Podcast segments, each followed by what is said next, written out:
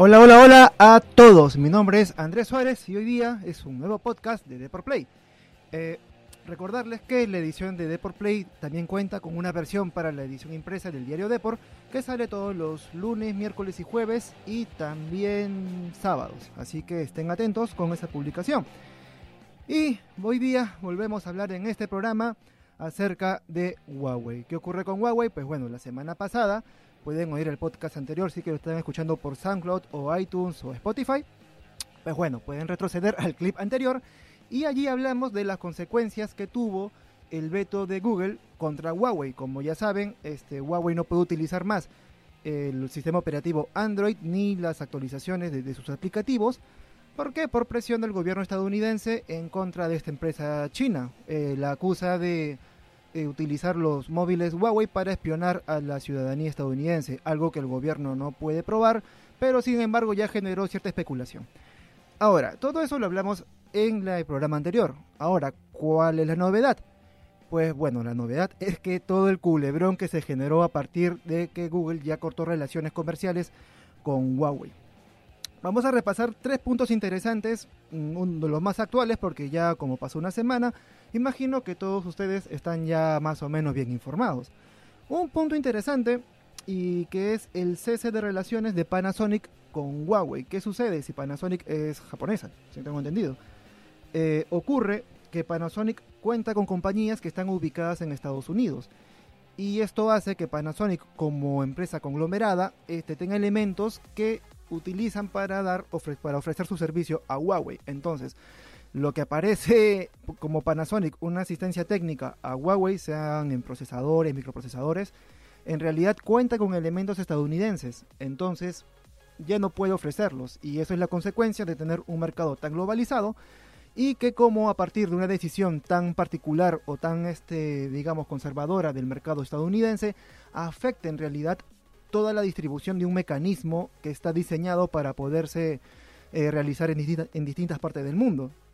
Entonces quizás Trump no pensó en eso antes de decir que Google ya no tenga más relaciones eh, comerciales con Huawei. En realidad son muchas empresas las que se ven implicadas, incluso aquellas que no operan dentro de Estados Unidos. ¿Por qué? Porque cuentan con elementos que tercerizan sus productos para poderlos ofrecer a Huawei. Acá tengo un, este, un comunicado de Panasonic fueron las palabras de Panasonic eh, respecto al corte de relaciones con Huawei. Abro comillas. Hemos cesado las transacciones con Huawei y las 68 compañías del grupo, que son objeto de las medidas estadounidenses, dijo Joe Flynn, quien añadió que las relaciones comerciales entre Panasonic y la empresa china se centraban en componentes electrónicos. No se ha llegado a más, bueno, este es, digamos, un punto interesante que yo lo he destacado porque da cuenta de cómo el mercado está tan globalizado que esta decisión pues afecta de manera de manera más amplia al cese de actividades con, con Huawei. Y bueno, y el siguiente punto, esto nos lleva a lo que es el corte de relaciones de Wi-Fi Alliance con Huawei. ¿Esto qué significa? No te no tengas miedo que no es que tu teléfono Huawei se va a quedar sin wifi. Esto es digamos una frase que se manejó mucho para poder vender la noticia. Eh, y el tema no es tan eh, no, es, no es tan radical como parece. No es que tu wifi va a desaparecer el botón del wifi ya te, no es que tu es que tu Huawei se va a quedar sin el botón del wifi. Olvídate eso no va a suceder. Sucede que Wi-Fi Alliance es una asociación encargada de estandarizar los equipos que usan las conexiones Wi-Fi, tecnologías WLAN y el desarrollo de las mismas. Entonces, lo que ha hecho el Wi-Fi Alliance es eh, hacer que Huawei no pueda participar en las actividades de la organización, tanto para influir en el desarrollo de la tecnología, de la tecnología Wi-Fi, y los estándares de la misma. Eh, acá eh, cito una parte del comunicado que ofreció la asociación. Abro comillas.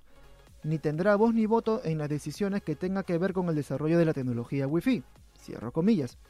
Ahora, ¿esto qué significa? Y es que Huawei eh, puede hacer uso de la tecnología, pero no es que esté totalmente este, desacreditada como para hacer uso de ella, solamente que no va a tener, digamos, voz ni voto o, por ejemplo, una propuesta para mejorar eh, la tecnología Wi-Fi. Pero bueno, Huawei va a estar vetado de todo eso, solamente va a ser como que un testigo más, un espectador más de todo lo que se realiza en la Wi-Fi Alliance y no va a formar parte de los debates. Eh, otro medio, que un medio eh, asiático, el Nikkei Asian Review, precisa que la, la, salida o la restricción del Wi-Fi Alliance en realidad viene a ser una restricción temporal, o sea, es decir, hasta que las cosas se calmen o que Huawei ya tenga, digamos, mayor este mayor reconocimiento y digamos un, un velo de confiabilidad por parte del gobierno estadounidense como para tener otra vez la confianza de Wi-Fi Alliance y volver allí. Y este es uno de los, de los temas más, más picantes. Ahora, si vamos a temas del veto, y ya con este último punto cierra, cierro, digamos, la, sección de, los vetos contra Huawei, nos quedamos con Windows. ¿Qué sucede con Windows? Windows, como ya saben, Microsoft opera en Estados Unidos y por lo tanto debería cortar relaciones también con Huawei, es decir, las laptops de Huawei ya se quedarían sin el sistema operativo de Windows. ¿Esto es cierto? ¿Qué tan verdad hay? Pues bueno, eh, los medios de comunicación por los que pude revisar antes de venir acá a la cabina, habla realmente de un medio asiático que es el SCMP, que es el Shanghai Communications Media, si no, me equivoco. Habla acerca de, a partir con fuentes internas dentro de Microsoft, que ya eh, la compañía estadounidense ya está pensando en cortar relaciones comerciales con Huawei y ya no ofrecer más licencias Windows. Ahora, este, esto sería algo natural. Si ya Google ya lo hizo, pues bueno, Windows eh, bueno, Microsoft a partir con su con relación comercial con Huawei con el uso de Windows tendría que hacer lo mismo tarde o temprano. Ahora, esta información, cabe precisar, está solamente a nivel de fuentes internas anónimas, es decir, no hay un comunicado oficial, pero digamos es la información que se está que se está trabajando de manera interna. Ahora, igualmente, esto de acá puede ser tan solo temporal, hasta que Huawei aclare las acusaciones del gobierno estadounidense que hace supuestamente espionaje a partir de sus móviles. Eh, esta relación como que por dentro de la interna ya se está hablando dentro de Microsoft que ya van a cortar colaboraciones con Huawei. Este, bueno, hay razones para preocuparse. Pues mm, si tienes tu móvil, digo tu móvil, si tienes tu laptop Huawei, pues bueno, no te preocupes. Hay una reserva que ya cuenta con esa licencia, entonces Windows sí va a seguir ofreciendo soporte técnico a los dispositivos que ya cuentan con la licencia. El tema va a ser dentro de unos meses, cuando ya Huawei se le acabe las reservas con, con sus con, las licencias de Windows y tenga que renovar otra vez con eh, otra vez con Microsoft. Allí Microsoft sí se puede tomar la libertad de decirle ya sabes que no te vamos a dar Windows y, ah, y bueno y Huawei se quedaría sin el sistema operativo. Y bueno, eso es lo que nos conviene con, Windows, no hay que preocuparse, solamente es, digamos, un rumor, no es algo tan cierto. Ahora, lo de Windows nos lleva al siguiente punto del podcast, que es hablar del sistema operativo de Huawei. ¿Qué se sabe? Eh, hubo cierta información que saltó a la prensa respecto a cuándo iba a llegar el nuevo sistema operativo de Huawei, que es el Hongmeng. Bueno, el Hongmeng es el nombre en clave, aún no es el nombre comercial. Pero lo que se sabe del Hongmen es que va a ser la solución tanto para lo de Android y para lo que les acabo de mencionar, para lo de Windows. Porque se trata de un sistema operativo universal que va a unir tanto las laptops de Huawei como con el sistema operativo de, sus teléfonos. Entonces uh. va a reunir todo lo que es Android, pues bueno, en uno solo. Es como juntar Android con Microsoft, imagínense todo en un solo sistema operativo. Algo lo que ya ha trabajado iOS, ¿no? iOS con sus laptops y sus iPhones, algo así, tratar de manejar todo bajo un solo sistema. Y bueno, ¿qué hubo con esto? Antes de entrar acá, eh, estuve leyendo un poco las noticias y ocurre que ya se estuvo hablando que un funcionario dentro de Huawei eh, reveló que ya se va a dar a conocer el sistema operativo que ya está finalizado, se terminó hace dos meses aproximadamente, y que se iba a dar a conocer en el próximo mes, en junio. Y ocurre que esto no es así. Huawei ya dio un comunicado, dio a entender que hubo cierta confusión dentro de la empresa y que en realidad el nuevo Hongmen, que es el sistema operativo, el, nuevo que va a reemplazar a Huawei y a, Windows, eh, se va a dar a conocer primero en China a fines del 2019 y a partir del 2020 va a llegar al mercado internacional. Entonces, entonces no se trata de algo tan, tan este, tan tan radical, un, cambio tan tan inmediato, entonces no, no, hay que dejarse fiar por esa información. Lo que pasa es que esta información ha saltado a partir de lo que dijo Ala El Shimi, director y vicepresidente de negocios empresariales de Huawei, al portal TechRadar. Este dijo, abro comillas, Huawei sabía que esto iba a llegar y se estaba preparando. El sistema operativo estaba listo en enero de 2018 y este era el plan B. No queríamos llegar el sistema operativo al mercado dada la sólida relación que teníamos con Google y otros que no queríamos arruinar. Ahora comenzaremos su lanzamiento el próximo mes.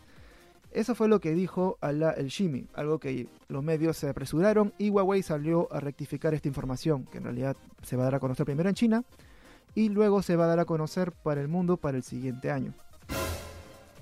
Y bueno, esto es lo que nos concierne hasta Huawei hasta el momento. Ahora, hay que hablar acerca de un último punto de Huawei que es la especulación. Todo esto ha generado un cierto debate y cierto temor en el mercado. Y sucede que el mercado gira a partir de los rumores más que la información certera en sí. Lo del Wi-Fi Alliance, como les conté, se habló a partir que los móviles Huawei se van a quedar sin Wi-Fi. Es mentira, no va a ser eso.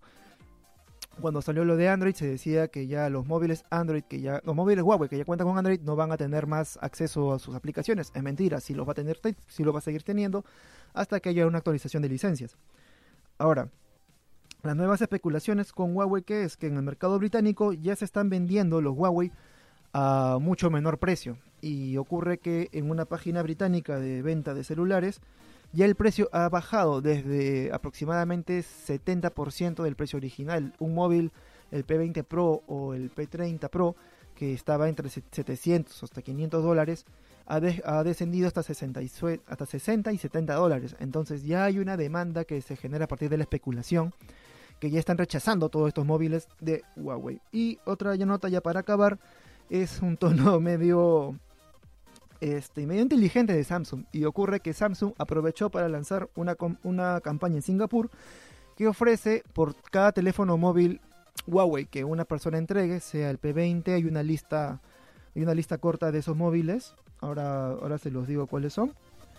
Este, lo están cambiando a modo de bono para comprarse un Galaxy S10. ¡Maldito! Una movida inteligente. Y ocurre que son los móviles, los modelos Huawei Nova 3i, el Mate 20, Mate 20 Pro, P20 y el P20 Pro. Todos esos te pueden ofrecer, digamos, una especie de bono entre 300 y 755 dólares para comprarte el nuevo Galaxy S10.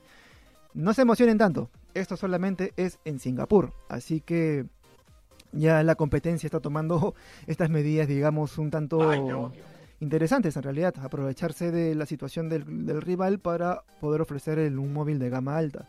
¿Ustedes qué opinan? Cuéntanos en los comentarios si es que realmente estarían dispuestos a ofrecer su Huawei a cambio de un Galaxy S10. Ahora, no creas que te van a ofrecer el dinero tal cual como te compraste el Huawei. Va a haber un personal que va a revisar el teléfono y te va a decir eh, cuánto vale y por cuánto lo puedes canjear para comprarte un Galaxy S10. Y bueno chicos, eso es todo lo que se sabe de Huawei hasta la fecha. Hemos hablado, para repasar un poco, hemos hablado de los nuevos vetos del Wi-Fi Alliance y el de Windows y el de Panasonic también. Hemos hablado acerca del nuevo sistema operativo que no tiene fecha. Olvídense que va a ser el siguiente mes. Ya Huawei va claro que va a ser a fines de este año para China y el 2020 para todo el mundo y que bueno, y que Samsung ya tomó la iniciativa, aprovechó la especulación para ofrecer una super ganga para, para adquirir el Samsung Galaxy S10. Y bueno, eso ha sido todo conmigo. Recuerden que eh, Deport Play cuenta con una edición impresa en el diario Deport los días lunes, miércoles y jueves y sábados. Y bueno, eso ha sido todo. Recuerden que este podcast está disponible todos los martes en la plataforma de Radio Deport. Y nada, eso es todo. Eso es todo conmigo. Muchas gracias por escucharme, mi nombre es Andrés Suárez y nos vemos la siguiente semana. Chao, chao.